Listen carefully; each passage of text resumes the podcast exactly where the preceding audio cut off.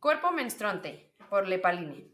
Desde que me pidieron que escribiera este texto, tuve muchas dudas sobre qué decir acerca de mi experiencia como un cuerpo menstruante. Y sí, ahí en ese concepto fue donde encontré la respuesta. Últimamente he escuchado mucho hablar sobre los cuerpos menstruantes y trataré de elaborar aquí el por qué es importante mencionarlos. Yo soy una persona que se identifica como no binaria y eso quiere decir que no me identifico ni como hombre ni como mujer. Esto puede ser confuso en un principio, pero quise empezar por aquí porque estoy segura de que necesitamos detonar más conversaciones al respecto. Yo soy una persona que menstrua y no soy mujer. Desde la primera vez que menstrué tuve muchísimo miedo de que se me notara. Toda la vida crecí creyendo que era algo malo. Nadie se tenía que dar cuenta que yo estaba sangrando abundantemente mientras intentaba ponerle atención a la clase de biología. Nadie podía ver que estaba hinchada y que no me cerraba el uniforme de la escuela. Tenía que preparar un maletín con tampax, toallas, Kleenex, servilletas y galletas para poder sobrevivir en la escuela. Y cuidado no llevar a suficientes porque iniciaba él, que nadie vea que tu amiga te está pasando un tampón por debajo del pupitre, el musical. Hasta hace mucho, digo, hasta hace poco fui capaz de vivir la libertad de sacar un tampón en público y no sentir pena. Porque el sistema nos dice que esto que nos pasa está mal. Lo que se asocia con lo sagrado femenino siempre está puesto en un nivel inferior y pongo en este texto el concepto de lo sagrado femenino porque para mí hoy en día eso es. Es la manera en la que puedo conectar con mi cuerpo. Crecemos en un sistema que nos dice que el ciclo menstrual está ligado a nuestra capacidad de gestar. Y sí, pero no lo es todo. He aprendido a escucharme, a sentir mis emociones sin miedo a lo que me pueden decir, a conectar con los ciclos de mi cuerpo y cuidarlos según sus necesidades. Aprendemos a no sentir de más o tratar de sentir poquito. Yo quiero sentirlo todo. Sentir que me enojo, sentirme triste, sentirme radiante, sentirme alegre, sentirme vibrante. Cada emoción me dice algo distinto según el momento del ciclo que estoy atravesando. Aprender a leer las necesidades de mi cuerpo es una tarea diaria. A veces no quiero ponerle atención a las emociones difíciles, pero ahí encuentro respuestas. Creo que todo esto es gracias a mi transición. Yo logré resignificar la menstruación cuando me di cuenta de que existen otras identidades y yo era una de ellas. Tener conciencia de que habito un cuerpo que menstrua, pero que no se identifica como una mujer, fue una revelación muy fuerte. ¿Cómo le explico al mundo que existo y que mi identidad es válida? Todos los días tengo que explicar, directa o indirectamente, que mi existencia es válida. Hemos construido un sistema en donde lo binario es válido. ¿Vas al baño de mujeres o al de hombres? ¿Usas ropa de mujer o de hombre? ¿Eres género femenino o masculino? Y yo me pregunto, ¿qué pasa con todo lo demás que habita en medio al respecto? ¿Cuándo vamos a tomar en cuenta a todas las personas que tienen otras identidades dentro del espectro? Hace unos días tuve un show en donde hice un performance drag y ese mismo día me bajó y yo sentía que se me quitaban las ganas de vivir. ¿Por qué tengo que pasar por esto cuando tengo un show? Tenía mucho miedo de que todo saliera mal. Mi personaje drag, Billie Eilish, tiene una expresión de género masculina y además se encuera mucho. Yo tenía mucho miedo porque al final termino en calzones blancos y pensé, si me mancho todo el mundo se va a dar cuenta. Entré en pánico y luego pensé, imagínate ver a una persona que parece un hombre y darte cuenta de que está menstruando. Me explotó la cabeza otra vez y quise que me pasara ese accidente en público para hacer un statement. Spoiler alert, no pasó. Pero de eso se trata, de que el género no existe y todo es un performance. También me ha ayudado la aparición de nuevas herramientas para caminar este paseo de la menstruación. Siento que con los tampones yo no tenía contacto con lo que está pasando. Solo sucedía dentro de mí, pero yo no era partícipe.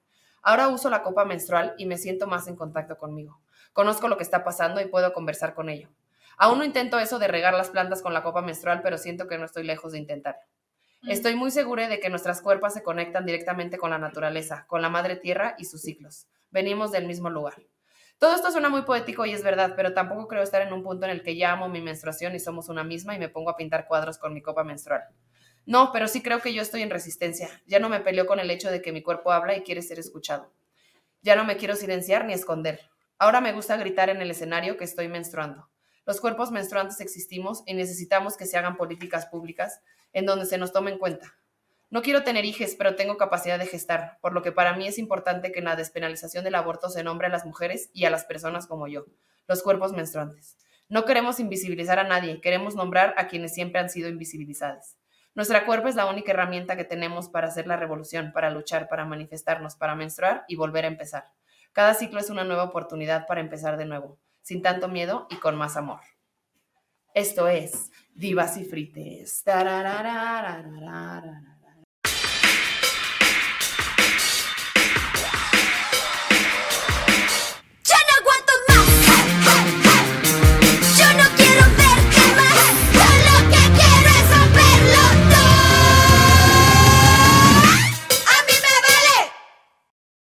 Yo estoy enamorada de este cuerpo menstruante. como dirían ahí, súper enamorándome. ¿Cómo estás, mi amor? Muy bien, ¿y tú? Me estás buscando un documento y por eso estás, estás eh, intentando hacer dos cosas a la vez. Estoy muy Es bien. difícil. Eh, Me puse esta, esta corona de flores que hice con mis manecitas cuando fui a Xochimilco y el gato no la ha destruido, entonces estamos, estamos de manteles ¿La largos. tuya o es la mía? Yo creo que una ya se destruyó. Sí, una ya la destruyó el gato, pero que confiamos en la que mía. esta no. No, creo que es la tuya. Es la Bueno, mía, quién sabe, no. no estoy segura. Es la mía. La que esté viva es la mía. ¿Cómo eres? Oye, qué hermoso texto escribiste. es un Hablamos texto. de eso. Bueno, es un texto que mi amistad personal, Ale López, hizo como su tesis y digo, qué bueno la gente que hace tesis que sí sirven de algo porque yo hice ahí una vajilla inspirada en el México prehispánico pues verdaderamente, o sea, está muy bonita, pero nada más. Esto me parece, es una compilación de, distintos textos sobre la menstruación de personas distintas. Entonces hay uno que es menstruación y discapacidad, menstruación en comunidades indígenas, pobreza menstrual, menstruación y deporte. Está verdaderamente muy chido y está ilustrado por una, una ilustradora muy, muy chida que se llama Feroms. Y miren esta gran ilustración. Lepaline no binarie. Me encanta. Y pues nada, aquí está este gran libro rojo por Ale López. Bravo, bravo. Oye, te- re- quiero decirte que recibí muchos buenos comentarios del episodio pasado. Ajá. Eh, la gente estuvo gozando, gozando mucho contigo y conmigo. Y pues nada, te quiero agradecer por este espacio, verdaderamente. Estuvo bonito, ¿verdad? Yo siento que hablamos de cosas súper importantes y súper hermosas y que les estamos bienviniendo nuevamente en su casa, que es este lugar. Y yo estoy contis, yo estoy contis de tener este ¿Contis proyecto. qué es? Contenta. Perfecto. Estábamos, bueno, estaba yo taca, taca, taca, taca, tecleando las grandes teclas eh, y me di cuenta que empezamos el 8 de febrero y no hemos parado. Salvo por algunos momentos donde Unos momentos de crisis, pero es normal, ¿no? nuestra Es normal. estabilidad emocional no nos permitió, pero definitivamente eh, ha sido un año completo de Divas y Un año completo, oigan, y, y sigue más, y sigue la mata dando. Y si usted nos ayuda a compartir y a decir, oigan, escuchen estas personas que están fritas, pero tienen cosas que decir, la verdad. O sea, porque mucho porro, mucha cosa, pero se dicen las cosas. Los grandes focus se avientan. A veces. A veces. Yo hoy, digo hoy tal vez. Hoy varios, hoy hay variedad, no se vaya, no se, no se. Cuéntale a la gente qué me pasó cuando empecé a escribir este episodio. O sea, yo le dije a mi Ramírez, oye, tengo un show el sábado que es importante para mí, por favor, permíteme un tiempo de trabajar en él. Hay veces que Pali escribe el show, el, el podcast, a veces que lo escribo yo. A veces escribimos juntos Ajá. y a veces no hay podcast. Exacto. Y a veces estamos en posición fetal. Exacto, pero entonces esta vez Mir me dijo, yo lo escribo, tú no te preocupes. Y yo dije, perfecto. Y entonces yo me puse, yo me puse a por ello a escribir mi show, tarara, tarara, tarara, y hacer unas obras de arte. Y en eso solo veo a mi Ramírez así, yo lo estaba viendo enfrente y no sabía qué empezaba.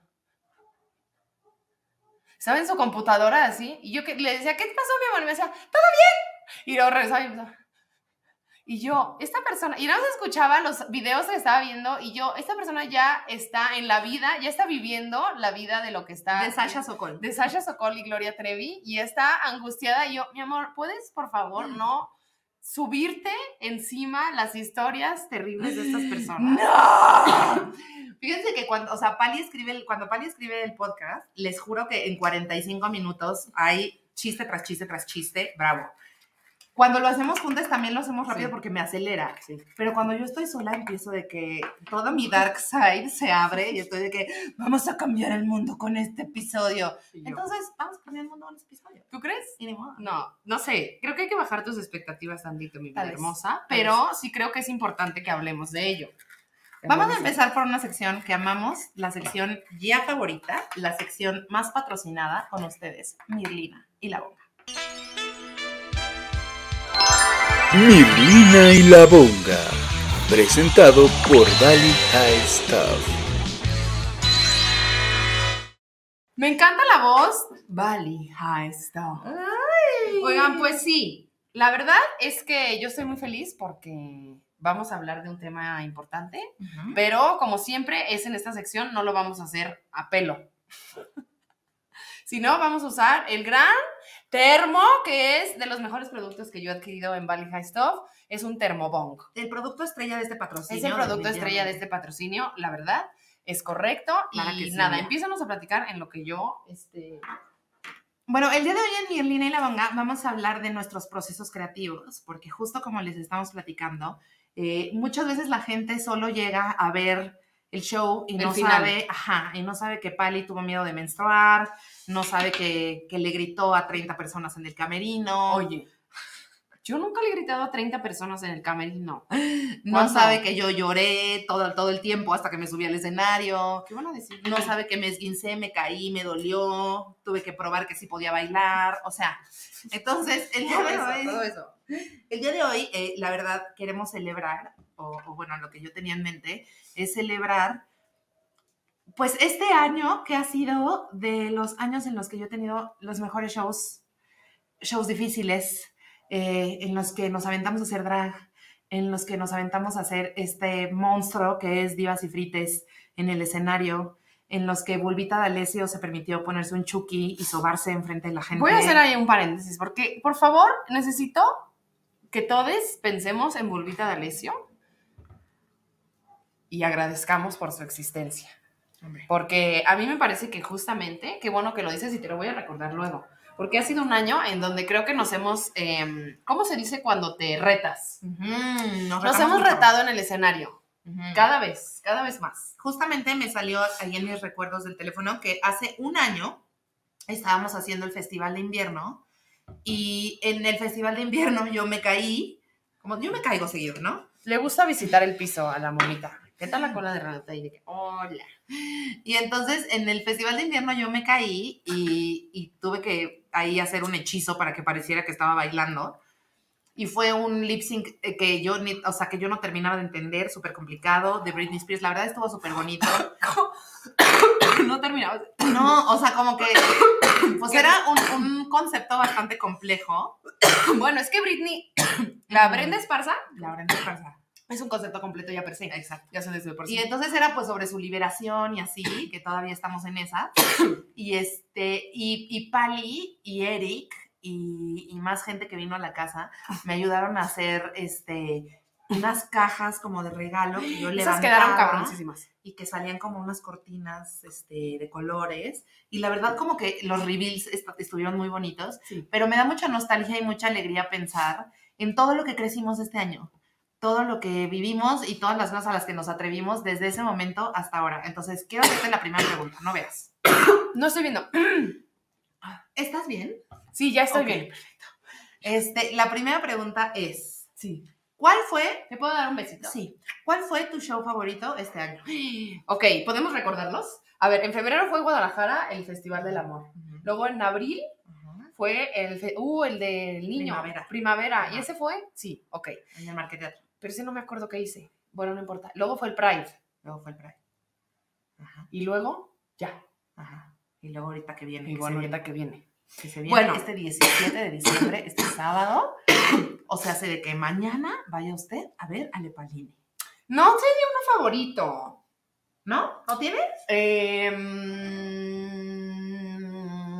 Em, Bueno, creo que el de primavera. Por dos. ¿Sí? Ajá. ¿Por qué? Porque siento que fue de las primeras veces que vimos las posibilidades de divas y frites ya en acción. O sea, como que hicimos un... Siempre tenemos un gran cast, la verdad, de gente que va a ser alumnos del Instituto eh, Dos Vidas, Tradición y Orgullo Mexicano. Y esa vez me acuerdo que se juntó un gran elenco. O sea, estuvo Semoa, Mondi, Pablo L. Morán. O sea... Ah, no, ese fue el de, el de Ujú. junio. Entonces, ¿cuál fue el de abril? Estuvo. Eh, creo que estuvo. Gus. No, Gus estuvo en Pride. En Pride. Creo que es. Pero tu show. Bueno, Hablamos de mi show, ok, no importa, dice mi, mi amor que no importa. Bueno, en mi show ese, ese fue el que hice que Bamondi justo me vendió los, este, este gran vestuario de, Ajá. de cinturones que yo estaba emocionadísima por ponerme y aparte lo mandé a ajustar y entonces yo estaba de que, wow, y hice un lip sync que implicaba un reto.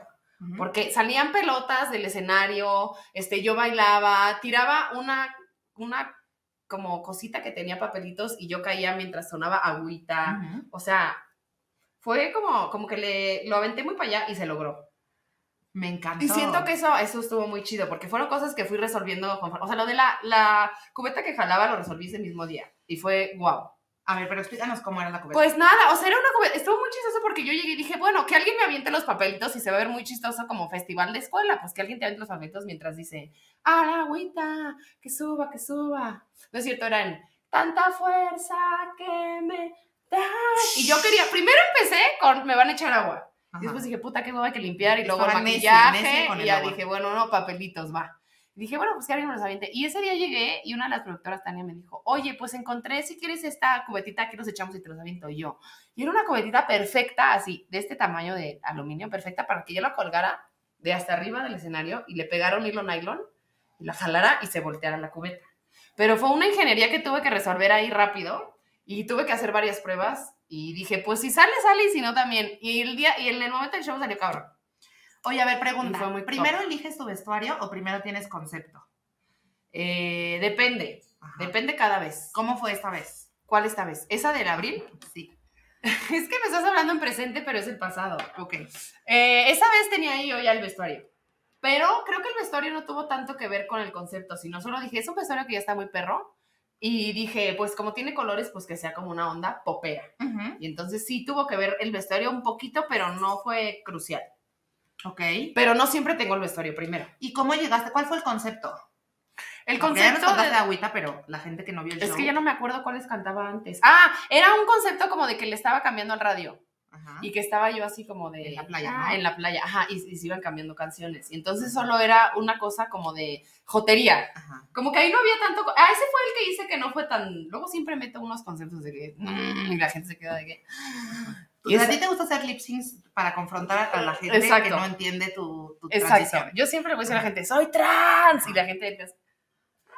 Pero esa vez fue como light, porque canté este, la estereosexual de Mecano, que es como, Ajá. es como muy... Cuando me desperté. Exacto. Esa, y luego canté Suave de Luis Miguel, que fue wow. Y aparte Eric me hizo una edición del audio muy cagada que era con el abecedario de Rosalía. Ajá. Y decía J, se nos cayó la J y me caía yo. Me Ay, encanta. padrísimo, un chiste. Oye, y podemos nombrar que te hiciste una grabadora de cartón. y me hice una grabadora de cartón con mis manos. y que luego se deshizo como tres Se minutos deshizo, antes del me show. caí encima de ella un segundo antes del show, me caí encima de ella porque estaba encuadrada en un cuarto oscuro y yo me dijeron, está ahí adentro y yo abro, la bodega estaba oscurísimo literal y había tres escalones que yo no vi y solo me fui encima de lo que estaba primero que era la grabadora que, yo- que la gente acababa de pegar aparte de que lo pegamos con muchísimo cuidado para que se pueda sostener.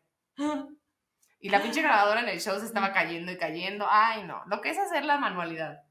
El todo por el todo. Y ahora, el- como que si usted no ha vivido la experiencia de hacer un, una, un, una- un arte escénico, tiene que saber que todo va a salir mal en los últimos 30 segundos. Todo va a salir mal. Todo va a salir distinto a como lo planeaste. Bueno, a menos que lo, o sea, a menos que hayas ensayado y ensayado y ensayado y ensayado y ensayado y Yo, ensayado. ensa- yo me acuerdo que para ese show, Ay, tú ensayaste muchísimo que para ese también show. es mi favorito, ensayé y ensayé. Ahora, este, pues la verdad, vamos a hablar la verdad. Tras la verdad. Aquí, aquí son historias engarzadas de las divas y frites y yo voy a ser honesta respecto a mis dolencias y a mis defectos. Yo soy una Yo no persona... estoy siendo honesta. No. Ah. Yo soy una persona que eh, somatiza todas sus emociones y eso quiere decir que pues hago... Somatiza me parece un gran nombre drag. somatiza. Ajá, somatiza. Con H. Ajá, y Z. Bueno, ya. Ah. Y entonces todas mis emociones se reflejan en dolencias físicas, ¿no? Entonces, esta vez, en abril, ahorita no es que se haya acabado ese evento, pero en abril, el problema es que estaba yo, como que me lastimé la lumbar, ¿no? En ese momento era la lumbar. Ajá, me la- o sea, como que me dolía mucho la Ay, sí, espalda. cierto, la asiática. Ajá, me dolía mucho la espalda y luego pasó algo que les contamos igual en su momento, que fue que en el evento del 420, que fuimos al... al Yo a sigo con la marca de esa gran caída. Ajá, tienes una cicatriz. Este, que fuimos a Reforma, pues nos tocó una estampida y nos aplastaron y nos caímos encima de unas motos, entonces... Pues estábamos todas madreadas, güey, todas moreteadas con así, con partes del cuerpo inflamadas. Hubiera sido mejor caer encima de una mota, pero caímos encima de una moto. Vaya mi show este sábado 17 de diciembre en el foro 37. a las 8 de la noche. ok.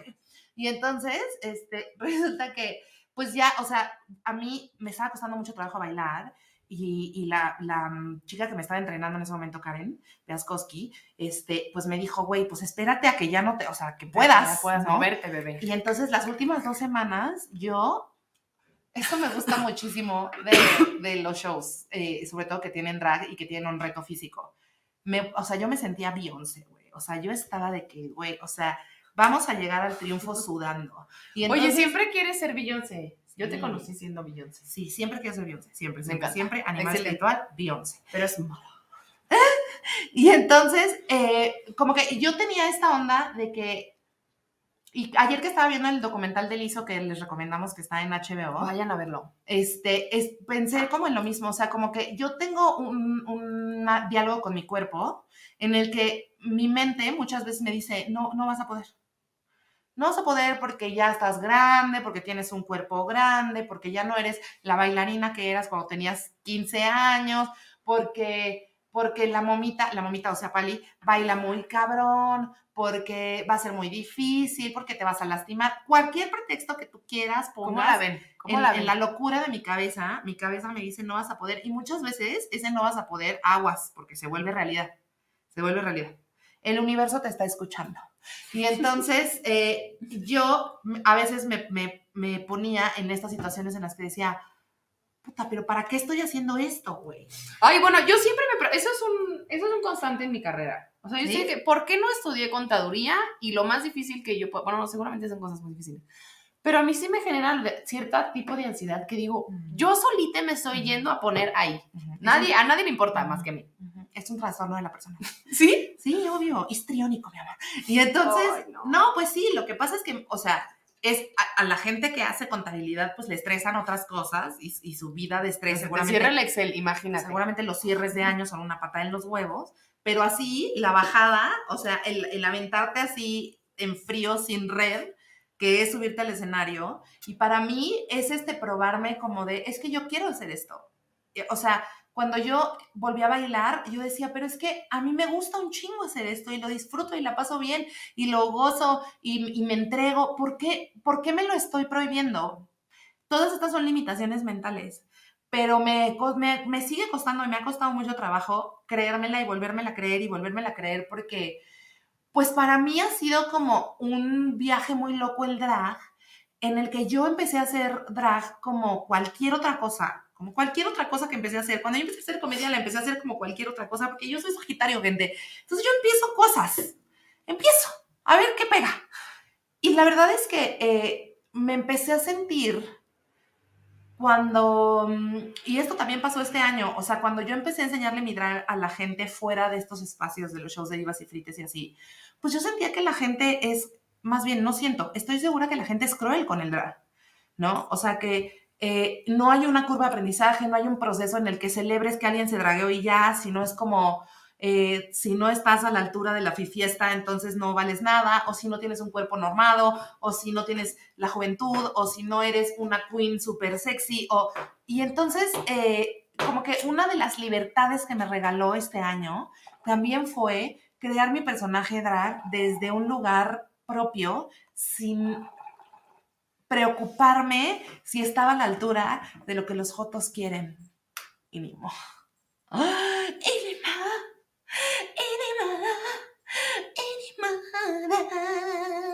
¿Tú lo has sentido, mi amor? ¿Qué? Pues ¿Eso? esta presión. ajá. Ay, sí, pero mira, a mí lo que me pasa, a mí es muy chistoso porque a mí me pelucean porque no soy queen. Como que me dicen, ay, ya van varias veces que me dicen, ay, déjanos ver si tenemos espacio para un drag como el tuyo. Ay, si quieres ven y si le caes bien a las dragas, te avisamos y bien. Y entonces todo el tiempo tengo, y la verdad es que a mí me parece muy absurdo porque yo creo que mi drag es muy hermoso y que ni siquiera lo considero un king. Entonces también me ofende cuando me dicen, no tenemos espacio para kings y yo, pues ni soy king. Es que te pusiste un bigote. Ajá. ¿Cómo vamos a interpretarte si traes un bigote y te pegaste las chichis? O sea, obviamente eres un Y luego hay dos o tres kings que ya están posicionados y cuidado y te, y te pongas ahí a intentar competir Mm, Y sacan las uñas. y sacan las uñas de que ay. Y bueno, nada, pues solo, este, sí, como que tú dices, como lo que tú dices, o sea, creo que a mí lo que me ayuda es este constantemente repetirme por qué lo estoy haciendo. No es para la mirada gay, no es para la mirada de los demás, o sea, por eso, bueno, ahorita vamos a hablar de eso.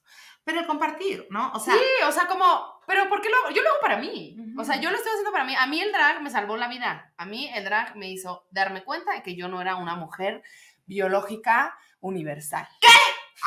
entonces, Y entonces yo desde que vi eso dije, güey, si este arte tiene ese poder, no mames, vamos a ver qué más podemos hacer, qué más podemos decir. Y todo el tiempo, y es, es muy chistoso porque ayer que estaba haciendo la canción para mi lip sync de mi show del sábado 17 de diciembre, eh, me di cuenta cómo me es muy fácil expresarme mediante el concepto de lip sync en el drag. ujú.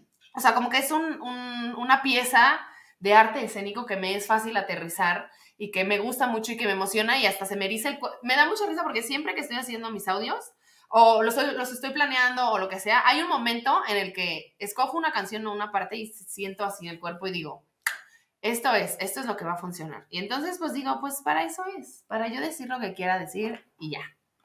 Y ni. Y lo que iba a decir es que eh, para mí estos espacios, procurarnos estos espacios seguros, en los que el mensaje es, tú puedes venir y te la vas a pasar cabrón, vas a ser tú, vas a ver a gente que también es ella y vamos a celebrar nuestras identidades y nos vamos a amar.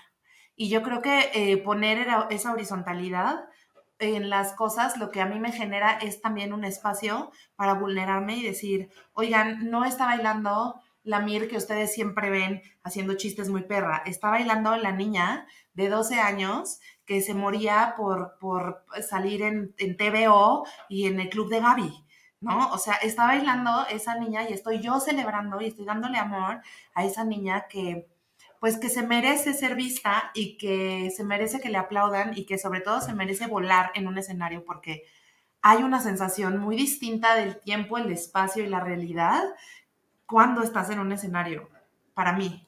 Eh, y también es un proceso completamente distinto al del stand-up. Porque el stand-up se planea diferente, o sea, el stand-up no, no ensayas 35 veces hasta que te sale perfecto enfrente de un espejo. A mí me da más miedo el stand-up que el lip sync. Mucho ¿por más. qué? Pues porque, y es lo que siempre pienso, pero esto no tengo, no tengo la razón, pero por ejemplo, este, cada que veo, por ejemplo, yo veo a Dualipa, ¿no? Y digo, bueno, está haciendo un chingo de cosas, pero so- claro que pueden salir cosas mal. Pero a mí lo que me pasa con el stand-up es que dependes de la reacción del público, sí o sí. Bueno, en un concierto también, si la gente la está pasando mal. Pero pues, siento que el stand-up tiene cierta cosa en la que si se te olvida, si, este, si no estás conectando con el público, no sé, o sea, como que hay una cosa que a mí todavía me genera mucha ansiedad y siempre por eso me pregunto por qué estoy haciendo stand-up y no nada más ahí saliendo a bailar las canciones. Como que mm, sí, o sea, me genera esa, esa- esta incertidumbre de qué puede pasar porque dependo 100% de la reacción del público. Pues yo quiero decir que a mí eso me genera el drag. Ya. Y que el stand-up para mí es un lugar en el que mm, pues puedo caminar la cuerda floja. Y creo que tiene que ver con eh, cuando me permito saber que es una posibilidad, hay una posibilidad de fallar y que pues esa posibilidad se puede hacer real y que no hay pedo. No siempre puedo, no siempre puedo. A veces no puedo. A veces el ego es muy difícil cuando no salen bien las cosas. Pero cuando las cosas salen bien, siento una satisfacción tan grande y es algo, o sea, como hacer comedia, decir palabras, hacer chistes, confiar en mi cabeza, me hace sentir un tipo de inteligencia que me dijeron siempre en la escuela que no tenía. Eh, como que en la escuela eh, me iba muy mal, ¿no? Y sobre todo en estos eventos del cálculo mental y que párate y vas a sumar ahorita con la mente y así, yo me paralizaba, o cuando me pasaban al pizarrón, yo me paralizaba, y como que tengo esta deuda histórica conmigo en la que no, yo no sentía que era lista, no sentía que era una niña lista. Y cuando empecé a hacer stand-up me di cuenta la profundidad de mi inteligencia, cuando empecé a usar las palabras de verdad. Y me di cuenta que también es algo especial. Y pues ahí hay también una, una reconciliación conmigo, ¿no? Como un, como un también tomar a esta niña y también decirle, tienes chance de, de pasar al pizarrón y te vas a hacer un pizarrón seguro y, y le vas a mostrar al mundo quién eres, no, no vas a hacer cálculo mental. Y eso está padre, ¿no? ¡Parrísimo! Oye, ¿y cómo te preparas para un show, por ejemplo, para el que tienes el sábado? No, pues ahí cuando se puede. Ah, o sea, pues sí, o sea, la verdad es que pues sí, o sea, siento que es también una cosa de que te tienes que poner los tiempos y los espacios para hacerlo, porque si no, a mí luego me pasa que me pasa la vida, se va la vida y de repente digo, no manches, no he ensayado, no he hecho, entonces tengo que buscar esos espacios y tengo que buscar, em, insisto, la parte del lip sync me es más fácil y es algo que como que ya que lo tenga claro, digo, bueno, ya puedo hechizar en escenario, hay veces que me pongo yo una coreografía eh, o unos movimientos específicos, pero como que siento que puedo improvisar más. Y la parte de la comedia pues me cuesta más trabajo y tengo que como ser más consciente de estudiarlo, aprenderlo, saber qué va primero, saber qué va después. Eh, y siempre como que lo que me pasa también es que lo dejo, se va formando conforme va llegando el día del show. O sea, por ejemplo, el lip sync en específico es como, como que tengo una idea, pero no la puedo aterrizar, aterrizar. Y ya que se va acercando un show, me van pasando cosas que es como, es esto, y luego es esto. Y ya casi siempre lo tengo como dos semanas antes o una semana antes del show. Es como, ya, es, esto es, esto es lo que tiene que ser. Y también por eso me gusta como dejarlo fluir y no solo de que lo tengo que tener tanto tiempo antes, porque muchas veces pues me llegan las cosas después. Y es que es como un brujea. El pedo del lip sync es una cosa muy loca porque yo me acuerdo que en febrero que hicimos Guadalajara, yo hice un lip sync súper místico, súper místico en el que canté Chabela Vargas y así. Y mucho tenía que ver que mi abuela se murió el primero de enero y cuando estábamos saliendo del bosque en, Michoacán, no, no me acuerdo dónde. Y entonces fuimos a pasar Año Nuevo al bosque y salimos del bosque y me avisa mi papá. San Cristóbal de la. No. Zacatlán de las Manzanas. Eso. Puebla. Ahí fuimos a pasar Año Nuevo a acampar con Kikis y Marris. Y entonces uh, íbamos saliendo y me habló mi papá y me dice, íbamos saliendo con nuestras micheladas así. Y me dice mi papá, oye, se murió tu abuela. Y yo me doy cuenta que ya, o sea, pues que tenía un rato de no verla por temas de pandemia y así, y pues que no la iba a volver a ver. Y entonces agarramos la carretera y como que en silencio empecé a poner música como para poder llorar, para poder tener un momento. Y esa música se convirtió en el lip sync. Y entonces hay como un, pues sí, como un pedo muy místico, como un caldero sobre el cual, pues a mí me gusta, y por lo que veo a ti también, poner las experiencias personales. Bueno, a toda la gente que hace arte lo hace a partir de sus experiencias personales y súper recomiendo hacerlo. Yari Magia por eso escribió Maldito. Y pues con todo esto queremos recordarles que el día de mañana, 17 de diciembre. El sábado, mañana es viernes. Pues es que hoy es ah, viernes. Hoy es viernes. Ah, Yo no sé en qué día estás viviendo. perdón. Hoy viernes. No. Mañana sábado. Mañana sábado, 17 de diciembre. Es mi primer show completo. Vayan, va a ser muy chido. La verdad le estoy echando muchísimas ganas. Pues nada, o sea, como que básicamente es algo que yo me dije, a ver ya, inténtalo y a ver qué pasa porque todo el mundo sabe que, ay, mi show, mi show, y yo no tengo un show. Y dije, pues lo voy a intentar. Todo el mundo soy yo. No, no, no, no, o sea, la, les comediantes, pues, y aparte también es algo que yo sé de que, pero yo no quiero hacer comedia y hacer una hora de comedia nada más, quiero hacer más. Y ya, obviamente tenía 100 ideas en mi cabeza que, pues, no se pueden aterrizar todas, tuve que, pues, desechar algunas, pero... Me parece que es absurdo todas las cosas que se te ocurren, también tú querías llegar en un helicóptero. Sí, pero sí creo que va a haber variedad va a haber variedad de cosas. Eh, estoy en un momento en el que justo no me preocupa tampoco que tenga que ser un show que todo el mundo se esté riendo cada segundo, sino lo que me importa es que la gente se vaya con el mensaje y que la gente, em, pues después de mi show tenga un poco más de información para, para saber ser o aliades o, o poder transitar su transición de una manera más más pacífica o, encontrar respuestas en, en, esto que es mi experiencia de vida como una persona trans. Entonces, pues nada, eso es lo que a mí me interesa y si usted le resuena algo de esto, vaya porque va a estar muy divertido. Mm, o sea, va a estar, hay mucha gente eh, puesta en esto aparte, porque no solo voy a estar yo, también va a estar Vida Sofía y va a estar Alei Belladonna abriendo el show, quien va a traer como a 15 bailarines y bailarinas, o sea, la gente está echando la casa por la ventana por ese show. Se va a grabar para después subirlo a la red social. Si usted no puede ir, no se preocupe, lo va a poder ver después. Y ya, pues nada, solo es como un apapacho para mí y para cerrar el año también como de, pues esto es lo que te gusta hacer ya. Y un regalo de Navidad para mí, de mí. Me encanta. Me encanta. Eso fue Mirlina y la Bonga. Mirlina y la Bonga. Presentado por Dali High Stuff. ya salió. Ok. Ya salió. Excelente. Ok, ok, lo que sigue eh, me dejó a mí fría, helada. Entonces, vamos a hablar. We need to talk about la revictimización de las mujeres en los medios mexicanos. Este es un tema que no vamos a terminar de cubrir. Jamaica, no importa cuántos programas le, le dediquemos, vamos a hablar específicamente en este momento del caso de Sasha Sokol. Ok, cuéntanos. Sasha Sokol, eh, como usted sabe, pues eh, sacó una... Ex integrante de Timbiriche. Ujú, y diosa etérea. Dios de Teria y estuvo desde una infancia en los escenarios y en, en el entretenimiento. Sí, desde que era una niñita. Y entonces tuvo una relación ilícita eh, de pederastia con un productor de Televisa que se llama Luis de Con Llano. un viejo. Em, este señor va recientemente al programa de Jordi Rosado. Él entra dentro de los viejos orinados. ¿no? Está muy orinado. Está ya viviendo en un charco de orín que le llega casi hasta la rodilla. Viejo orinado. Orín. Ya deberíamos de hacer el, el glosario de Glosario, del viejo orinado. Ah, bueno, de. Ajá. Ok.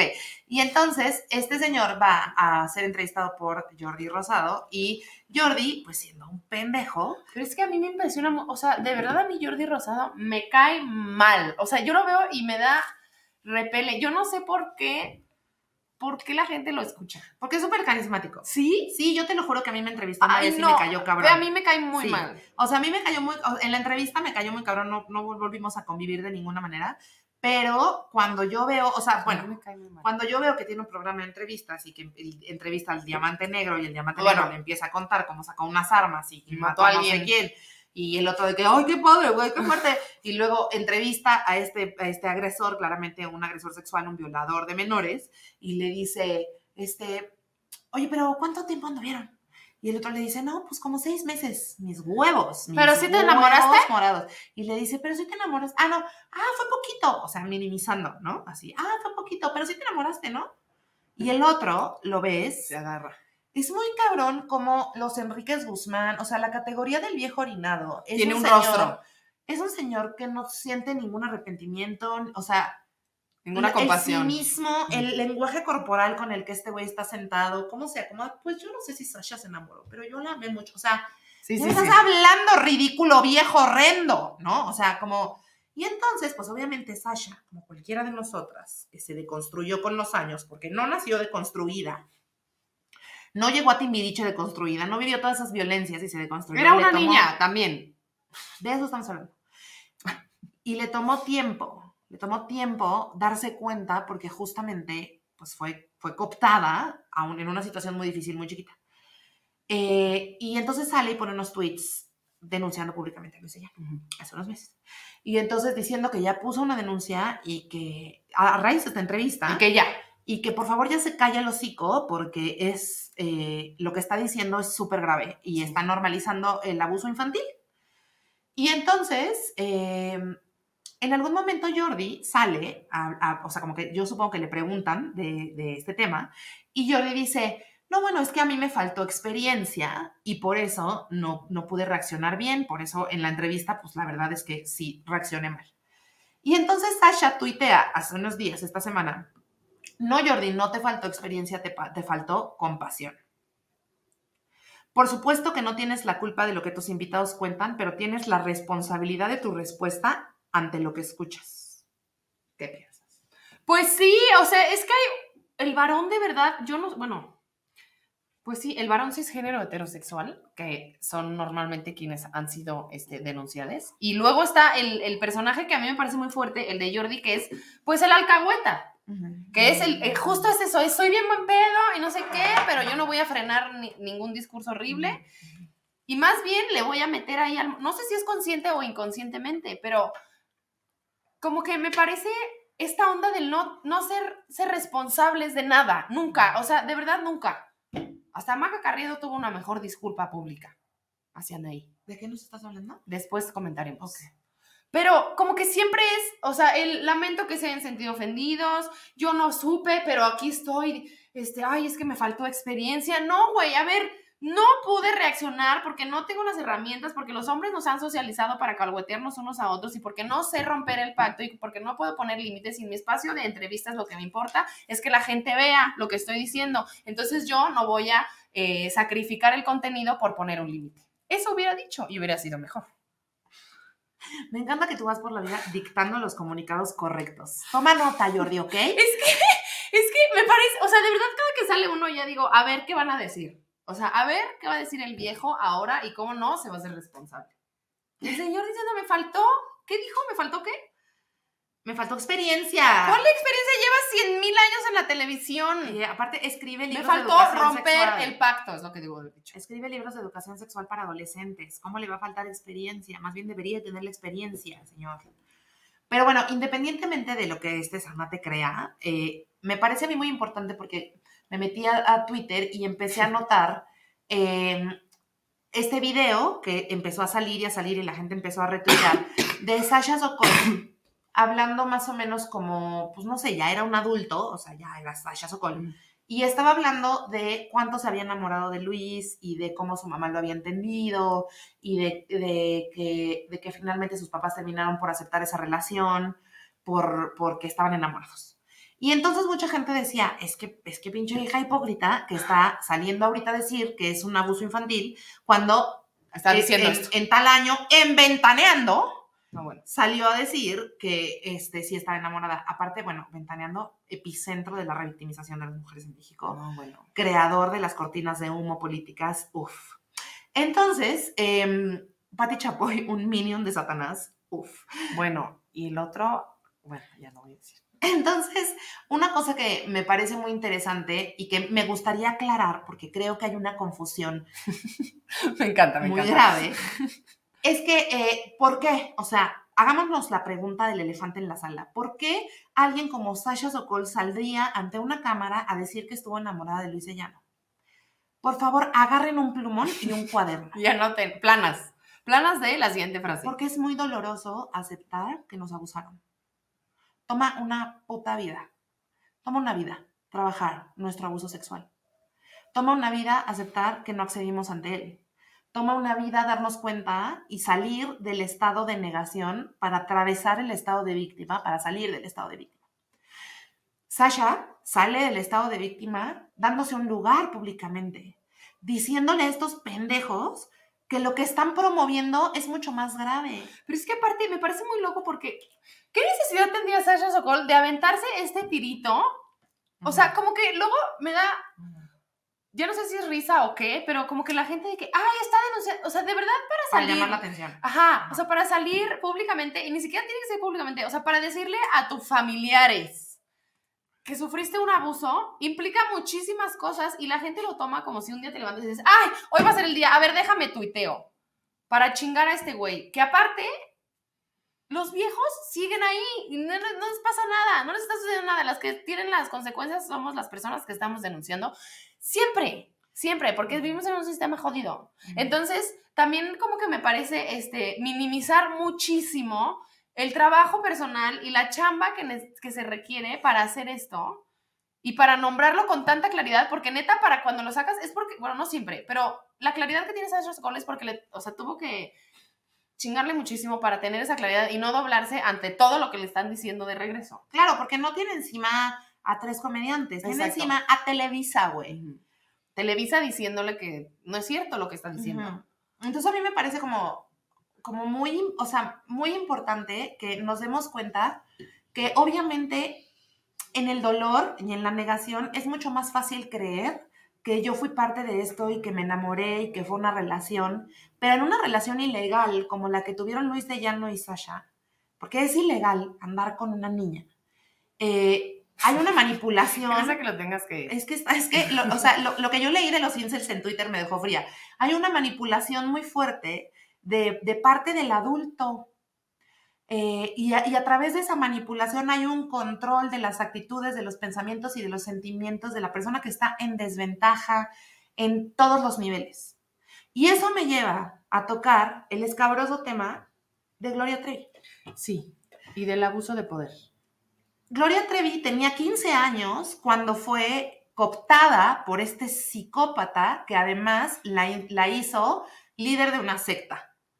Y básicamente en la secta de Sergio Andrade, Sergio Andrade era Dios. Y todo lo que estaba pasando alrededor de, eso era un- una tortura psicológica y una manipulación profundísima de, parte de él hacia todas, incluyendo a Gloria, eh, con unas amenazas tremendas y con... Un con- abuso de poder absurdo. Es que yo creo que y eso con la premisa de, de estar en peligro de todos los tipos, en peligro de muerte si te salías del guion, si te salías del corral, si te salías de lo que el Señor te dijo, que- lo que tenías que decir. Para mí me parece un milagro, Sí. así, un milagro muy cabrón, que Gloria sea una persona con la claridad que tiene hoy, no nada más que no esté en la cárcel, sino que tenga la claridad que tiene hoy.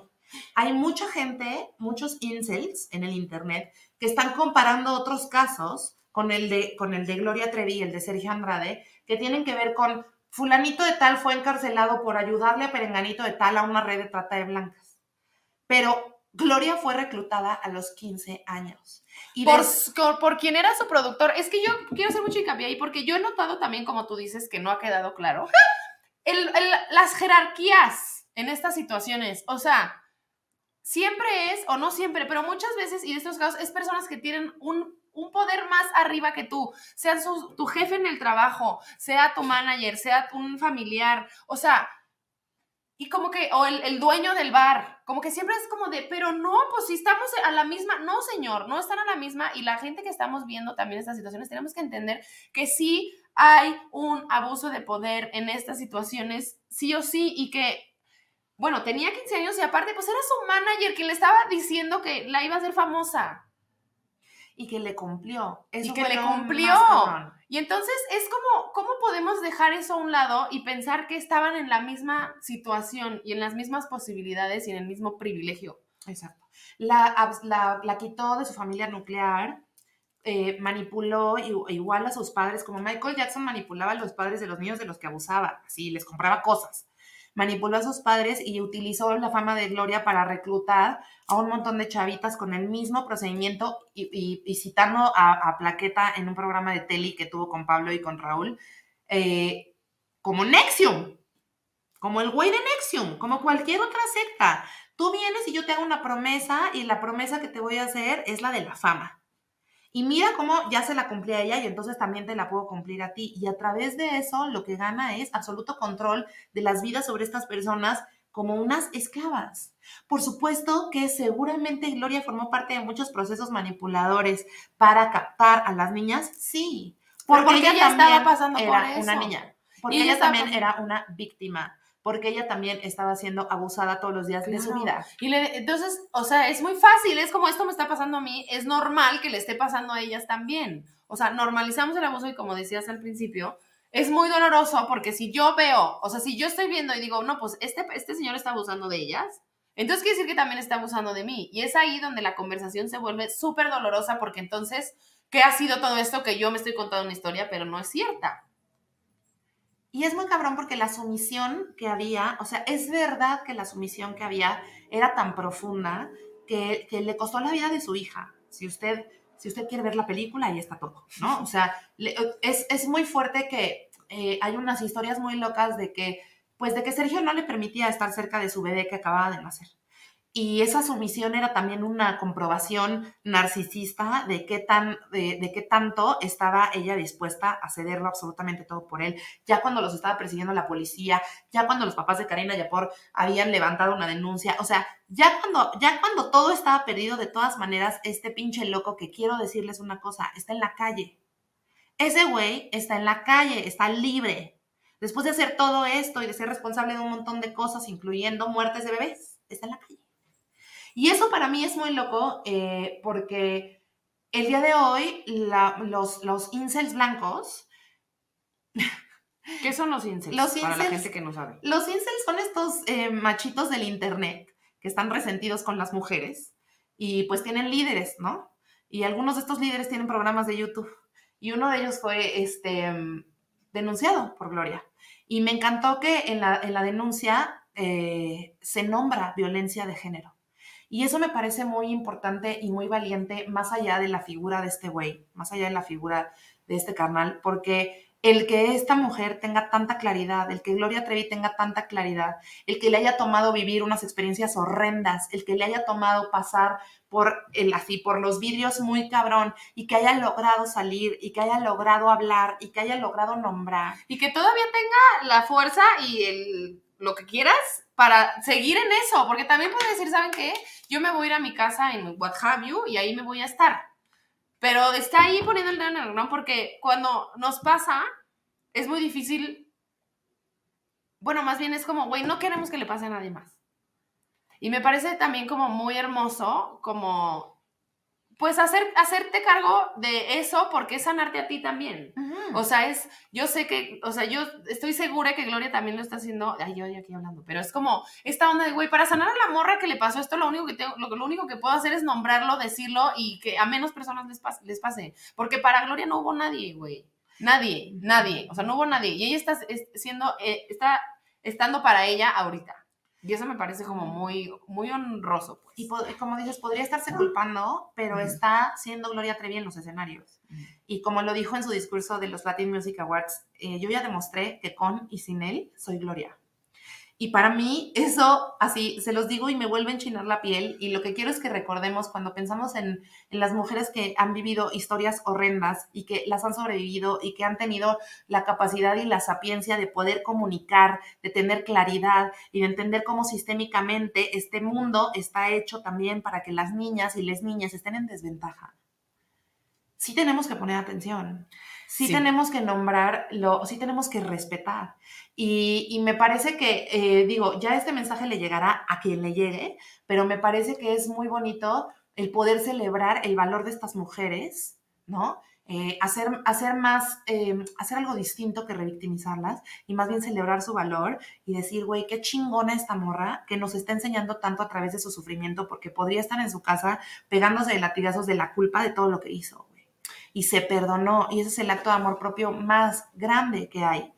Y me parece que eh, también a mí me refleja el poder decir, claro, no es una cosa de un día para otro, toma toda una vida hacer este trabajo y darnos cuenta de la violencia a la que hemos sido sometidas y hacer algo eh, positivo con esa violencia es un milagro, es un milagro. Y ni modo. Sí, y yo el otro día le decía a Mir como, güey, a mí me enloquece mucho cómo ahorita se están tocando tanto el tema de las infancias y de cómo las infancias están siendo violentadas de distintas maneras. Y digo, pues claro, porque el sistema lo que necesita y lo que quiere es infancias que crezcan podridas y que su vida se trate de sanarse y entonces no hay un paso dos. Entonces, por eso a mí me parece tan importante que todo esto esté saliendo a la luz y que, y que se esté nombrando la importancia de hacer espacios seguros para todos, pero para las infancias en específico. Porque las infancias, o sea, porque nosotros pues eventualmente ya, o sea, los viejos cochinos ya eventualmente no van a estar aquí, Se van a morir. se van a morir. Pero las infancias, si tenemos infancias más sanas, si tenemos infancias más amadas, si tenemos infancias más saludables, eh, creo que las conversaciones del futuro pueden ser mucho más horizontales y de otra cosa que no sea a ti quien te abusó. Y ya. Me encanta. Oigan, pues nos hemos dado, le hemos dado todo a este episodio. ¿eh? ¿Cómo crees? Sí, le hemos dado Sí. todo y ya vamos para acá. Ah, todavía, ok. Bueno, Ok. venga, venga. Háblame de Anaí y Maca Carrido. Carriedo. Ah, sí. No, pues nada, a ver. ¿Se va a tocar el gran tema? Sí. Bueno, ok. es- vimos la madraga, después ya no la vimos, después la volvimos a ver y después la dejamos de ver. Y ahora entiendo por qué. Bueno, pero no fue a propósito también, ¿no? Andábamos en Claro que cosas. sí, claro que sí a propósito porque empezamos, o sea, ya solo estábamos viendo cinco minutos de los 45 que dura el programa. Pasarela. Por eso, porque todo lo demás es horrible. Por eso lo dejamos de ver también, porque no nos emocionaba mucho. Bueno, X. El punto es que yo de repente me di cuenta al día siguiente de la final de la madrugada que Anaí había sido jueza. Y yo les quiero decir algo. Hoy estaba reflexionando y dije, ¿qué voy a decir de Anaí en el programa?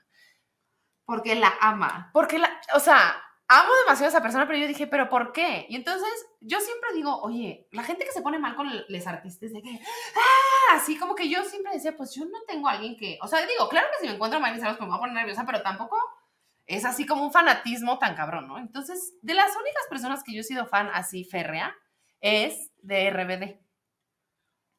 Y en Dinos cómo, ¿te específico, mal? pues ¿Te ponías mal, mal. O sea, hice todos los, o sea, concursos en el radio, los hice, tengo este, discos autografiados, fui al concierto, o sea, como que mi vida se trata de RBD, o sea, yo era muy fan de RBD, bien fuerte. Pero en específico, y lo voy a nombrar aquí, en televisión nacional, Por favor. Por favor. Anaí fue importante para que yo me diese cuenta de mi orientación sexual. Por, de cuando estaba joven, como que yo obviamente inventaba y ponía pósters de Alfonso Herrera en mi cuarto. Pero era una farsa, era una farsa porque, porque verdaderamente yo amaba mucho a Anaí. Pero pues la verdad nunca entendí por qué. Y ayer que salió el, ayer que Anaí posteó un video dando las gracias por haberla invitado a la, a la final de la más draga, entendí por qué. Porque es un ser de amor. Digo, no lo sé, no lo sé al 100%, pero me parece una persona chida que está como de, güey, yo, el mensaje es el amor y yo te voy a abrazar y si tú me estás tirando hate, yo te voy a abrazar. Y yo dije, claro, es una persona chida. Y después mi Ramírez dijo algo que a mí me, me hiló. No les voy a decir que... Que la quiero besar en la boca. Oye, pero no, o sea, es que no nos estás dando contexto. Eso ¿De es como si ya supiéramos el chisme. Pues cuéntanos. Bueno, pues nada, Anaí fue, hubo final de la más draga y Anaí fue, eso dije, que fue jueza. Ajá, pero ¿qué pasó? Bueno, a ver, les voy a dar más, más contexto aún. Le tenemos de rogar a Panine para que nos cuente. No, es que estoy viendo la hora y me estoy angustiando, pero está bien. A ver. Se supone que Maca Carrido le echó, No te angusties, Carrilla. mi amor, Estamos a gusto. ¿Ustedes están a gusto? no te angusties, todo bien. le echó carrilla a- en el 2012 Ajá. a Anaí. Y le tuiteó unas cosas muy horribles. ¿Cómo qué? Pues hablando de su cuerpo y de más cosas. Machistas. Machistas, Ok. muy machistas, porque pues sí hay lesbianas machistas. Y entonces, pues le tiró hate, y entonces ahora que fue Anaí a la final de la más draga, pues la gente, ya, ya saben cómo es una, ¿no? Que va, yo no sé cómo le hace a la gente, ¿alguien se acordó? ¿O qué pasó? Yo no sé cómo llegaron al 2012 a los tweets de Maca. es la gente más malvada del país. Y entonces lo sacaron, y entonces, pues, ya en el Twitter, que es ahí donde está ya, ya lo peor de lo peor, ya por favor que cierren Twitter. Y la gente, pues, empezó ahí a decirle, mira, Maca, y miran ahí lo que estás haciendo, la, la, la, la". y entonces, ya en la final, Ajá. Anaí, de los tres segundos que vi de la final, Anaí le dice, Maca, ya sé que te caigo gorda. Muy mala frase, la verdad, hubiera usado otra. Pero bueno, ya sé que te caigo gorda, pero yo aquí estoy. Y Maca, no, hombre, yo te amo. Y fue ahí a decirle, ay, Ay, ¿cómo fue? Ay, ¿cómo fue? Ay, wow. Me encanta. yo te amo, no te preocupes, y no sé qué, y Anaí, bueno.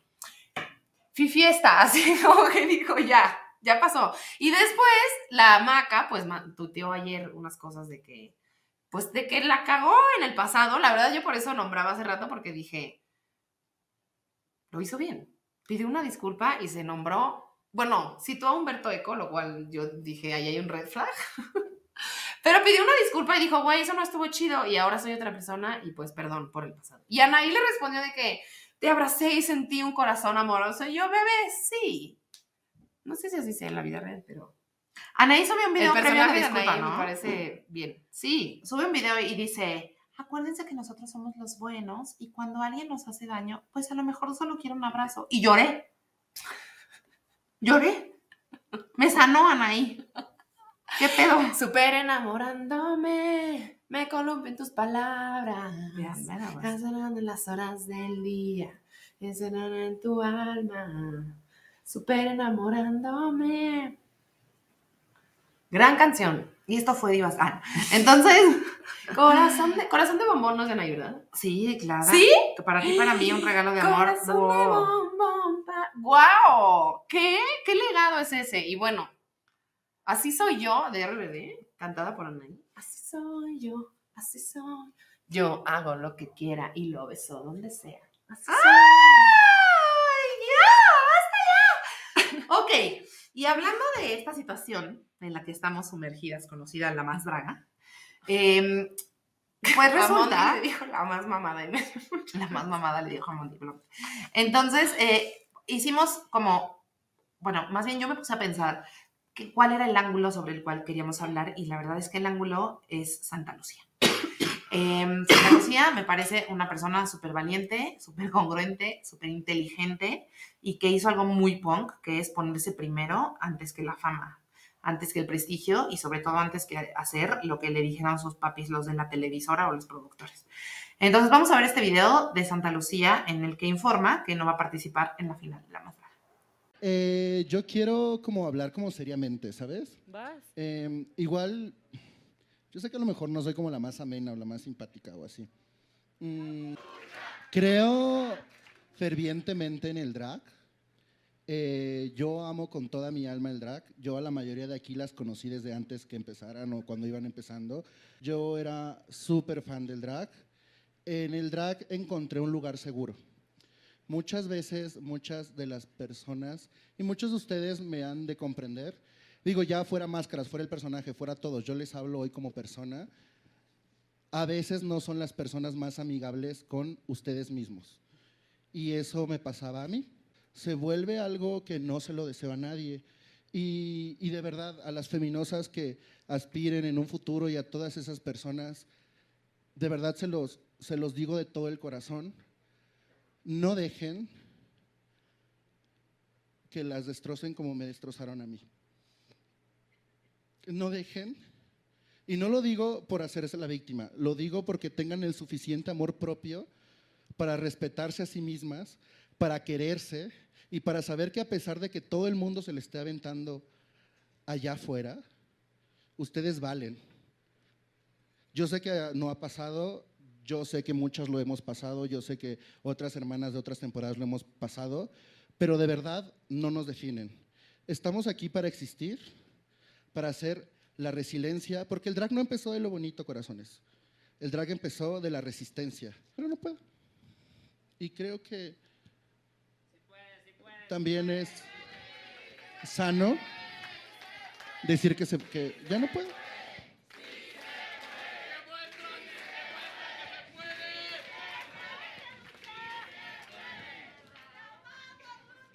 Mira, Sa- Santa Lucía, la gente está apoyándote mucho, tus compañeras evidentemente te están, te están apoyando, pero estás segura y es tu decisión no presentarte en la final. ¿Estás completamente Lucha, segura? eh, Lucha, antes de que continúes, quiero un chingo.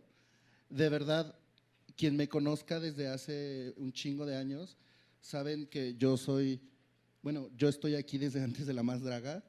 Muchas de nosotras estamos aquí desde antes de la más draga. Y yo creo que a lo mejor suena un poquito contra, contradictorio el decir que hay que, que estar aquí para ser resilientes y resistentes y fuertes, pero híjole, yo creo que si ya estás cansada de nadar, pues no te metes al mar. Pero no, Ok. ya no me siento capaz mentalmente de presentar algo para la final. Digo, como competidora, creo que eso valga re- eh, como Sí, tú vas a estar ahí. yo voy no a estar ahí, competir claro, hermana, final, porque mira, si algo a te he de estar. decir que a pesar de todo esto, eh, mi corazón está roto, pero mi cabeza me dice que luchamos todas por estar aquí, que nos los merecemos y eso nadie me lo va a quitar. ¿Cómo ves? A mí me parece muy cabrón todo lo que está diciendo, este, porque primero, además, ella está como, como nombrando su dolor y la gente eh, le dice, no, sí puedes. Y entonces a mí eso me... El sí puedes es muy fuerte. Ella dice, no estoy pudiendo, no puedo. Y la gente le dice, sí, Sí, puedes. sí, se puede. Ajá. Sí, no la estamos escuchando. Ajá. Y yo sentí que estábamos en un coliseo romano y como que estamos poniendo el entretenimiento por encima de la salud mental. Y me parece que esta revolución que empezó, las palabras, el alzar la voz de Santa Lucía, ha sido súper importante porque nos hemos dado cuenta también tras bambalinas que hay cosas que no valen la pena para alcanzar tus sueños. Y que está bien cabrón que te digan, güey, vas a estar en la Arena México en una final y tienes chance de ganar. Sí, No, no, o sea, es que yo justo aquí quería poner un punto sobre las IES, Ajá. que es el abuso de poder, otra vez. Porque en el video también Santa Lucía dice como, güey, yo no voy a participar en la final, pero sí voy a ir a la Arena de México a hacer un show porque eso nadie me lo va a quitar. Y yo digo, claro, güey. O sea, yo primero pensé, no, pues yo ya no hubiera participado en nada. Pero es que ahí está en lo que yo te digo, que hay una conversación muy fuerte, que la producción de La Más Draga tiene un poder muy grande sobre las drags en específico. Bueno, sí, sobre el drag en México. Y que no están pudiendo ver, o sea, como que es muy fácil su respuesta luego de la producción de que, pues, si quieren ser famosas, pues así es. Y así a esto te atienes. No, bebé, sé responsable con tu producción y sé responsable con tu talento de que el espacio que tú estás propiciando no es un espacio seguro para ellas. Después de este video arrollador de Santa Lucía en el que neta todas las dragas se pusieron mal, este, Maca Carrido, le, le Carrido, Maca Carriedo, este, la interrumpe, interrumpe otra morra que No le quiere hablar y luego le empieza a decir, pero ¿estás segura? No, pero Maca empieza ¿Estás segura que quieres-. Sí, sí está fuerte, sí está fuerte su caso. Pero ¿estás segura? Y, y Santa Lucía de que, güey, ya te lo... Estoy, estoy aquí Para eso estoy haciendo este con este pelo aquí. O sea, esta esto lo planeé, hablé con los productores, ahora estoy aquí sentada. Pero ¿estás segura? Entonces, bueno, después de que, de que hay ese circo, eh, Carlo, el productor de La Más Draga, tuitea. En el mundo del entretenimiento, una fantasía voraz, con reglas muy sencillas, pero que te pueden llegar a costar la vida. Un escaparate al que todos tienen acceso, pero muy pocos saben el precio. Una ilusión cada día, para cada día y olvidar la realidad que está al salir de la oficina. Estrellas vemos nacer, estrellas vemos caer y todo es tan efímero que a nadie parece sorprender. El tablero siempre está en movimiento porque así es el juego. Si sueñas con esto, más vale que aprendas a caminar sobre fuego. Hay rimas, hay rimas. ¿Qué? ¿Estás tú bien? Es como, eh, siento que es como el, este personaje como del cirquero, como de, de con los Pinocho. leones, así Ajá, como... ajá, ¡ah! ajá. Y es eso, o sea, es como, güey, del, del sufrimiento de esa persona yo voy a hacer una pieza de poesía muy barata, Ajá. donde no estoy diciendo nada, pero No, sí. básicamente lo que, bueno, por ¿Dónde, eso, está, ¿Dónde está revictimizando? bueno, por eso, por eso, pero podría decir lo mismo sin tener que usar, sin tener que rimar juego con fuego y sin tener que estrellas con estrellas. Paella. o sea, como que digo, güey, ¿ya qué? ¿De qué me estás hablando? Es igualito que Maca Garrido diciendo, pero ¿estás segura? Sí. Que el público, ¿qué piensa? Así que O sea, la persona está hablando de que le está costando, como dice esta persona, la vida poder salir de ese hoyo en donde la metió el público y la producción, porque no hubo, porque hubo cero contención. Y cero responsabilidad, cero, menos tres responsabilidad. Es tu pedo bien que querías, ¿no? Y ese es el pensamiento, es el pensamiento machista que nos tiene jodidos. Y además, no salir del personaje. No, o sea, la única que mostró humanidad fue, Fue Santa Lucía. Ella fue una humana y decía, no estoy aquí como un personaje, lo repetía en su video, no estoy aquí como un personaje, estoy aquí como un ser humano, por favor escúchenme. Y el pinche coliseo enardecido, porque no es nada más este, este señor, No, es que ese Es señor también- propicia al público. es también la violencia a la que fue sometida Santa Lucía desde el fanatismo. Pero es que yo, o sea, 100% estoy de acuerdo contigo, pero también creo que el público es así gracias a que la producción lo permite. Gracias a que no hay ninguna contención, ningún tipo de límite, porque lo que vende es que el público se ponga así. ¿Por qué crees que invitan al escorpión dorado? O sea, a, a personajes que claramente el público se ve enojar y de los que se ve enganchar para generar más, sin importar el talento ni las piezas de arte que se están viendo, sino cómo le hacemos para sacar así. Y entonces el público se, se, se mueve más y grita más y entonces la producción dice, ah, esto les mueve, entonces hay que picar más por aquí. Entonces siento que es como un ciclo vicioso, porque sí, el público somos responsables de una parte, pero también creo que la producción es la que tiene el poder de eso. Porque si la producción alzara la voz y si la producción tuviera una postura al respecto, estoy segura que, que o sea, es que tú ves Que los mensajes que les mandan de, o sea, ya que estés, o sea, que estés amenazando de muerte a una persona, ya me parece como, ¿qué? Porque no te gustó su drama. ¿Qué o sea, ¿qué, Ujú. qué, qué nos pasa en la cabeza de porque ya del dicho al hecho tú, o sea, pero estarle escribiendo a una persona constantemente que la vas a matar solamente porque no te gustó su drag. Sí, está duro. Pero una cosa que me gustó mucho y que, como diría la Rebel Morgue, es que se armó la revolución. ¿Qué tal la Rebel? Yo estoy enamorada de la Rebel Morgue porque qué once, aparte entró, lo hizo cabrón porque ¿tú viste el video de la revelación? No. Entró con una cosa, un saco negro.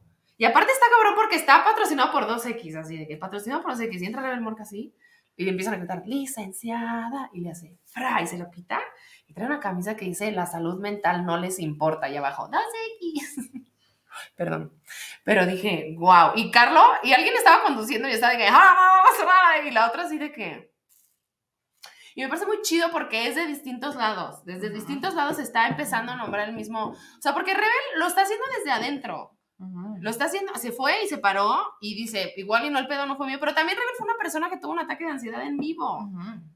Ujú. En el programa que yo fui. en un programa. Entonces, como que esa, esa conversación se está, está saliendo a la luz y bueno, después salieron otras dragas también a decir, a mí también, y a mí también me parece que lo están haciendo mal.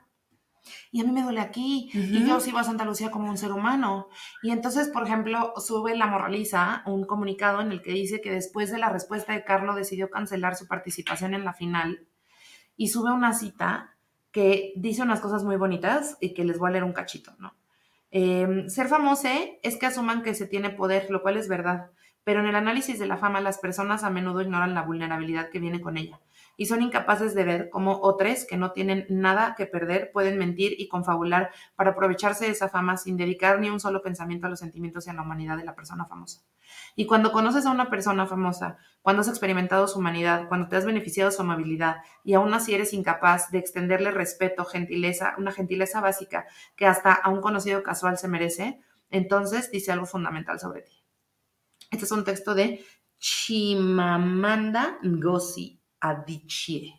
Perdón, les pido una disculpa lo hice. Y. Eva Brown también dijo como, güey, a mí me trataron siempre mal y nunca hubo un- una responsabilidad hacia mi persona eh, de lo que, pues de lo que yo le estoy aportando al, al programa, ¿no? Em, y por ejemplo, dice como, el drag nace de una revolución contra el pensamiento opresor. Esto a mí me pareció así como, porque sí es cierto, ¿no? El drag nace de la revolución contra el pensamiento opresor. La más draga fue un espacio construido con fe, pero que con el tiempo, la exposición y la fama, el sentido cambió y se intoxicó en la búsqueda del éxito. Y ahora nuestra cultura travesti se rodea y se jacta de exponer líos que solo buscan rating.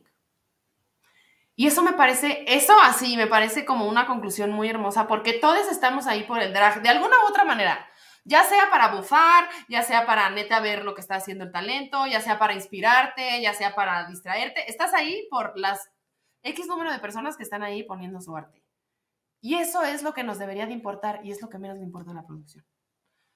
Y lo que menos nos está importando a nosotros. O sea, el talento es a lo que estamos poniendo hasta el final. Y son las que están haciendo look tras look, tras look, tras look, tras look. Ahí, Hay este, mucho talento, hay mucho, mucho talento. y luego, eh, por ejemplo, Papercut también como que hablaba del- de, la, de la audiencia tóxica en el sentido de que le decían, uy, dejaste perder la corona. Y decía, ustedes piensan que la corona es lo mejor que le puede pasar a una persona. Pero para mí lo más importante es poder hacer mi arte. Y entonces como que también la cosa del, del, programa de televisión y del concurso es como la que gane y las demás. Y es como, no sé, a mí siempre, yo siempre me pongo a, imaginar cómo podríamos hacer un programa de drag sin que fuera un concurso como tal y que ganara una, ¿no? Y entonces yo me pongo a pensar en todas las posibilidades que hay, como de, güey, que todos los días haya premios de diferentes cosas para todo mundo y lo que único que nos importe es poner retos y que, porque a mí también me encanta y decir, güey, ¿qué hubiera hecho yo en la más juguete? No mames, me hubiera hecho ese, re-". o sea, como que sí me parece una plataforma muy chida para ponerte a pensar, pero a costa de qué y a Sí. cambio de qué. Y la fama, sí, claro, y hay una, o sea, entraron y ahorita son otra cosa y les crecieron muchísimo sus números y están teniendo muchísimo trabajo, pero a costa de qué. Y entonces yo, y lo he dicho muchas veces, digo, puta, ¿yo qué hago drag? No mames, si mi única opción es La Más Draga o Drag Race México, para que me vean, para que, para- o sea, no, yo mejor, pues no, igual es como dice, como dijo Eva, igual es cerrarme las puertas, pero prefiero hacer mi drag en el foro 37 el 17 de diciembre a mi manera y como yo quiera sin tener que pasar por un hoyo del que no sé si voy a poder salir. O sea, a ver, me parece súper cursi que quieras darle premios a todos. ¿Por qué? Me parece lo más cursi que hay, pero a Pali no le gustan las películas de terror. Merlina le dio pesadillas. Entonces, entiendo. Pero lo que quiero Ya me estás, me estás pintando como una persona de lo peor. ¿Te dio pesadillas Merlina, sí o no? Bueno, pero también no estaba pasando difícil. Ok, entonces, o sea, lo, lo que yo quiero decir es que a mí me parece muy, muy valioso pensar en esto que dices, cómo reformulamos las cosas, cómo le hacemos para no replicar Exacto. el- la misma verticalidad patriarcal en la que se construyen todas las demás cosas. Eh, ¿Cómo le hacemos para no ser eh, LGBTs machistas? ¿Cómo le hacemos para no promover este, este tipo de conductas? Y es muy loco porque esta temporada de Divas y Fritas, volvimos a hablar de la más draga porque de verdad yo estoy enamorada de Hidden Mistake y hay muchísimas como pues muchísimas propuestas artísticas demasiado cabronas que sí se sentía, yo sí sentía un fomo de perderme, o sea, yo sí decía, wow, o sea, ¿qué va a hacer? ¿Qué va a hacer esta persona? Y los retos, la verdad es que cada vez se ponían mejores, pero también venía con violencia, güey, o sea, viene el apapacho con violencia. Y Maca eso diciendo no los amor. jueces. Los jueces ahí a cuatro mujeres. que estaban ahí presentándose. Eso a mí me ponía muy mal. La violencia no es amor, bebés. Recordemos. Animada. Sí, y, y ya, y ni modo ya, porque me parece que es como el deporte, o sea, como, a ver, hay algo, es que a mí me parece muy loco porque hay, hay cosas que cuando se ponen sobre la mesa empezamos a ver que no funcionan. Y entonces es, en el deporte, eh, empezaron a entrar las personas trans al deporte y fue como, oh, momento, hombres y mujeres, igual y no es la respuesta. Entonces hay que repensar si el deporte se tiene que dividir entre hombres y mujeres. Y luego veo el drag, ¿no? Y el drag también es que tiene que ganar una. ¿Será? La salud mental de todas está en palillos y será que tiene que ser que una gane y que para llegar ahí tengas que pasar por todo esto? ¿Qué tal que se trata de otra cosa? ¿Qué tal que se trata de, ver nuestro arte desde otro lado y no que tenga que ganar una? Ya sé que esto es muy cursi, pero... Sí es cursi.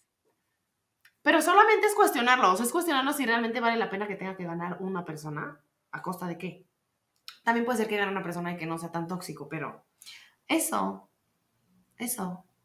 Y a ver, no, o sea, yo no estoy diciendo que yo estoy más capacitada para hacer la más baja que Bruno y Carlo. No, pero sí creo que esta es una gran oportunidad para cuestionarnos y para, y para mirar con los ojos muy abiertos qué es lo que está pasando. Y como en nuestro espacio personal, en nuestro gremio, en nuestra cultura, en nuestro círculo social, tenemos que hacernos cargo de nuestra salud mental como una prioridad y tenemos que hablar con la gente a nuestro alrededor. Y lo que yo le aprendí a Santa Lucía un chingo es decir que no también es un acto de amor.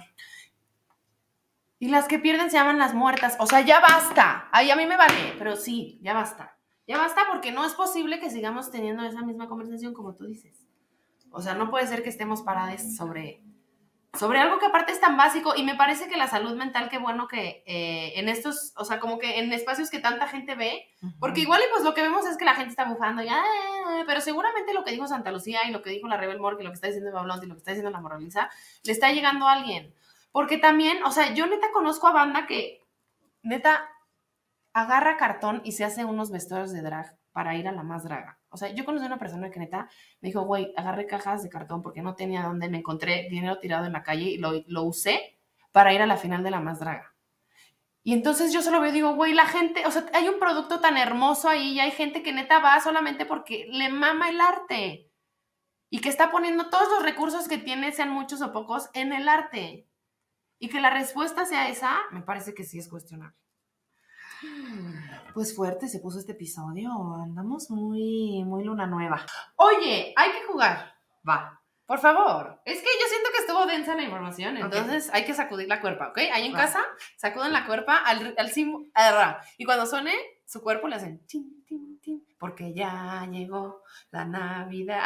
A ver, ¿pero qué vamos a jugar? Ok, se llama la ruleta de las canciones de Navidad. Ajá. Ok, entonces yo voy a empezar a cantar una canción y cuando pare, tú tienes que empezar a cantar otra. Y luego cuando pares, yo empiezo a cantar. Y así. Y la que se quede sin canción, pierde. Ok. El camino que lleva a Belén. Los dos quieren ver a su rey. Rompo, pom, pom. La Virgen se está peinando con los cabellos de fina, sus cabellos son de oro y el peine de plata fina. Pero mira cómo beben los peces en el río, pero mira cómo beben por ver a Dios nacido. Beben y beben y vuelven a beber los peces en el río por ver a Dios nacer. Os pido posada. Ya no sé cómo va. Pues no puede andar mi esposa amada. Aquí no es mesón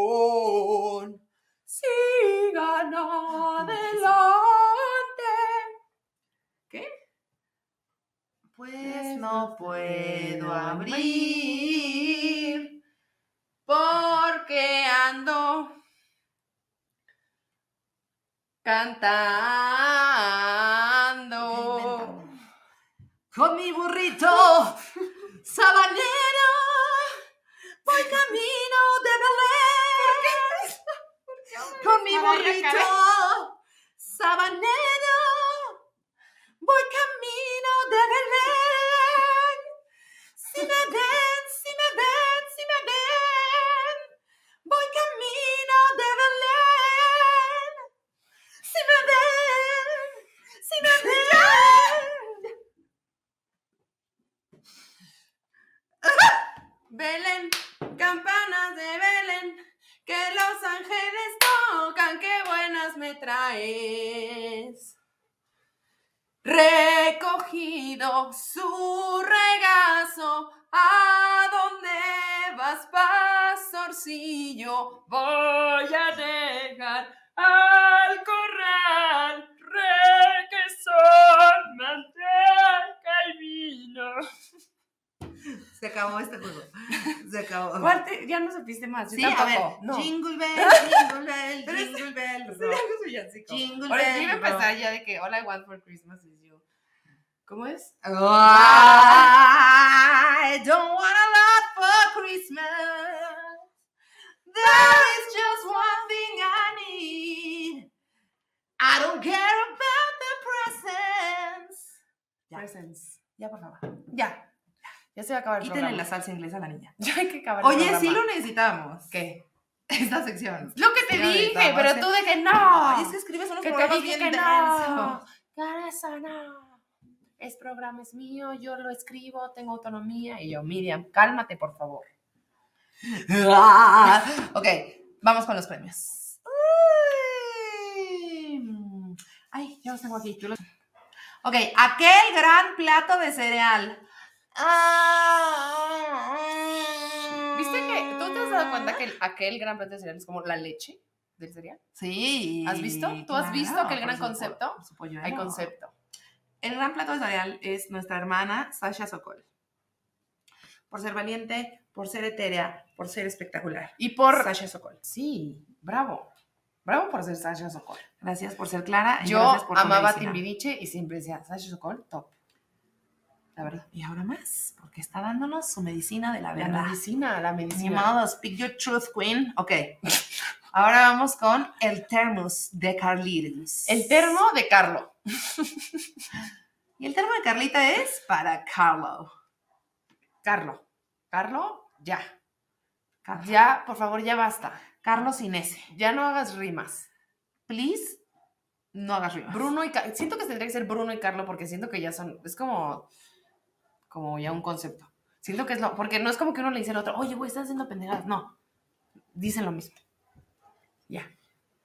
No tenemos por qué decir porque el termo de Carlita es para ti. Tú lo sabes. Lo sabes. Lo sabes bien. Y ni modo. Y ahora vamos con Largomen Dance, Dance, Dance, Largomen Dance, Dance, Dance, Largomen Dance, Largomen Dance, Largomen Dance, Dance, Dance, Largomen Dance, Dance, Dance, Largomen Dance. Espero que usted ahí en casita sonría cuando esté viendo este par de payasites. Largomen Dance, Dance, Dance, Largomen Dance, Dance, Dance. Eric nos pone. Me encanta. Ok. ¿Largo Dance? La Dominga Queer. La Dominga Queer es un bazar que se llevará a cabo este domingo 18 de diciembre en la calle de Mitla, número 11, en la colonia Narvarte, en la Ciudad de México. Eh, va a haber mucha variedad de cosas, va a haber gente que vende ilustración, va a haber smoke shops, va a haber este, ropa, va a haber piñas coladas, estilo divas y frites, va a haber torta, torta chida, va a haber DJs, va a haber stand-up, va a haber una práctica de Vogue, o sea, Top. Un gran todo, un- una licuadora de cosas gays, Un queers. LGBTs, lésbicas, sáficas, pansexuales. Correcto. Y vamos a hacer stand-up nosotros. Y Va a haber merch. va a haber merch cabroncísima. Háblanos de la merch que acabas de diseñar. Pues diseñé unos aretes padrísimos. La verdad están bien chidos y dicen cosas divers como lencha y este, divas y frites. Les urge. Uno que dice diva y otro que dice frita. ¡Ay, guau! Y son edición súper limitada, así que vayan, están baratísimos, todo está cabrón. Sí. Vayan, vayan, También va a vayan. haber lentes estilo eh, Miri Boquitas. Miri Boquitas nos ha mostrado durante toda su carrera el uso de distintos tipos de lentes, de corazón, de guapo y del sol. Así que los pueden adquirir también ahí. En esas tres categorías. Hemos hecho una curaduría de, de modelos de lentes para llevarles a ustedes. Va a estar cabrón. Vayan, vayan, vayan ahí a crudear con nosotros. Vamos a estar todo el día desde las 11 de la mañana hasta las 8 pm. Clara que Silvia. Y por su pollo, que no se pueden olvidar que el 17 de diciembre es el show completo de Lepaline para que vayamos, se pongan pedos ahí y crudemos el domingo. Exacto, van el sábado al show, jiji, jajaja, ya estoy borrache, me voy el domingo a curar la cruda y todo va a estar bien. La dan, la recomendas, dan. Esto fue Divas y Fritas. ¡Les amamos! Nos vemos así en semana. Gracias. Bye. Gracias por tanto. Valen mil. Nunca cambien. Ah, ah. La recomendas, dan, dan, la recomendas, dan, la recomendas, dan, la recomiendo. Uh. Soy una persona cansada de tanto luchar.